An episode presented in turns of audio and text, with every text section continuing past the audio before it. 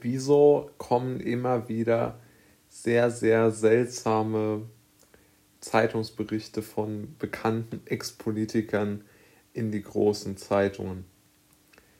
Das frage ich mich immer wieder. Und es gibt da aus meiner Sicht auch ein paar Antworten darauf, beziehungsweise ein paar Fragen, die auch offen bleiben.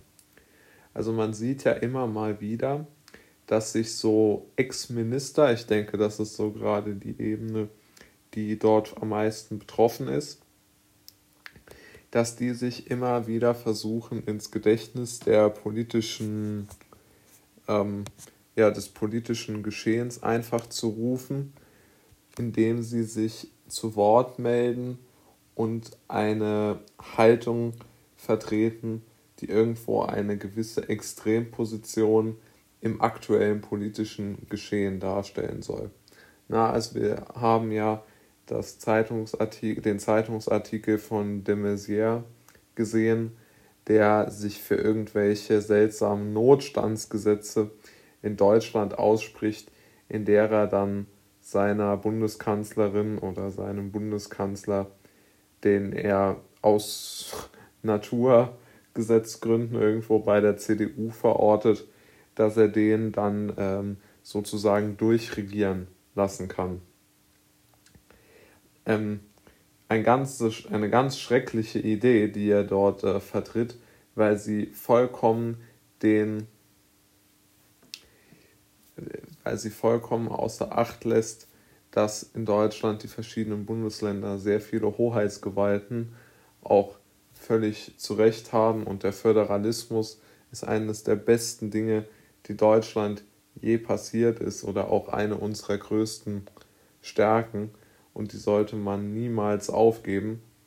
Und ich hoffe, dass äh, niemand dort dem Messier zustimmt aber vor allen Dingen sind das ja solche Grundgesetzänderungen und solche schweren Eingriffe in unsere Verfassung, die ein verantwortungsvoller Ex-Minister niemals in einer so politisch ähm, angespannten Lage einfach äh, so formulieren sollte. Und äh, der nächste Punkt, der ja wirklich auch entscheidend ist, ist folgender. Wie kann man ähm, jetzt sich überlegen, dass man, äh, also wie kann man überhaupt in der, in der Welt ein solches Artikel, einen solchen Artikel ähm, schreiben lassen, beziehungsweise wie kann man es zulassen, dass eine solche Meinung völlig unkommentiert ähm, bleibt. Ich meine, das ist ja so eine kalkulierte Eskalation, die er damit betreiben will und mit der er versuchen möchte, die Gegner der Politik ähm, sozusagen noch weiter aufzustacheln und noch mehr zu zeigen, welche Macht sozusagen die politisch Regierenden noch haben könnten. Und das muss ich sagen, das belastet einen ja wirklich auch schwer, wenn man solche Komment oder solche Presse, solche Artikel einfach dort völlig unkommentiert stehen sieht.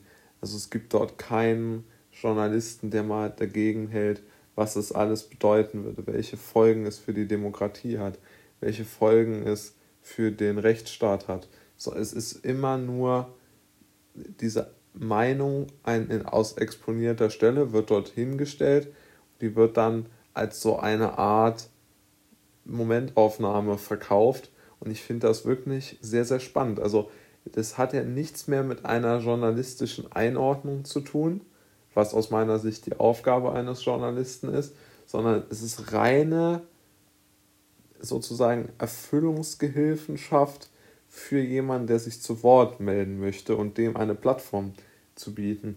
Aber das Gleiche machen, äh, ja, also das Gleiche machen ja so, so viele Medien. Also die FAZ macht das, die Süddeutsche macht das, alle möglichen machen das. Und die treiben somit immer wieder die Bevölkerung in so eine Art Spirale nach oben, indem sie sagt, der hat das gesagt und der hat das gesagt und der hat das gesagt. Dabei wäre es die Aufgabe eines Journalisten einzuordnen. Und das wird vollkommen aus, aus mir unergründlichen Gründen nicht getan. Es wird vollkommen außer Kraft gesetzt und es wird einfach nicht mehr eingeordnet und das stört mich sehr.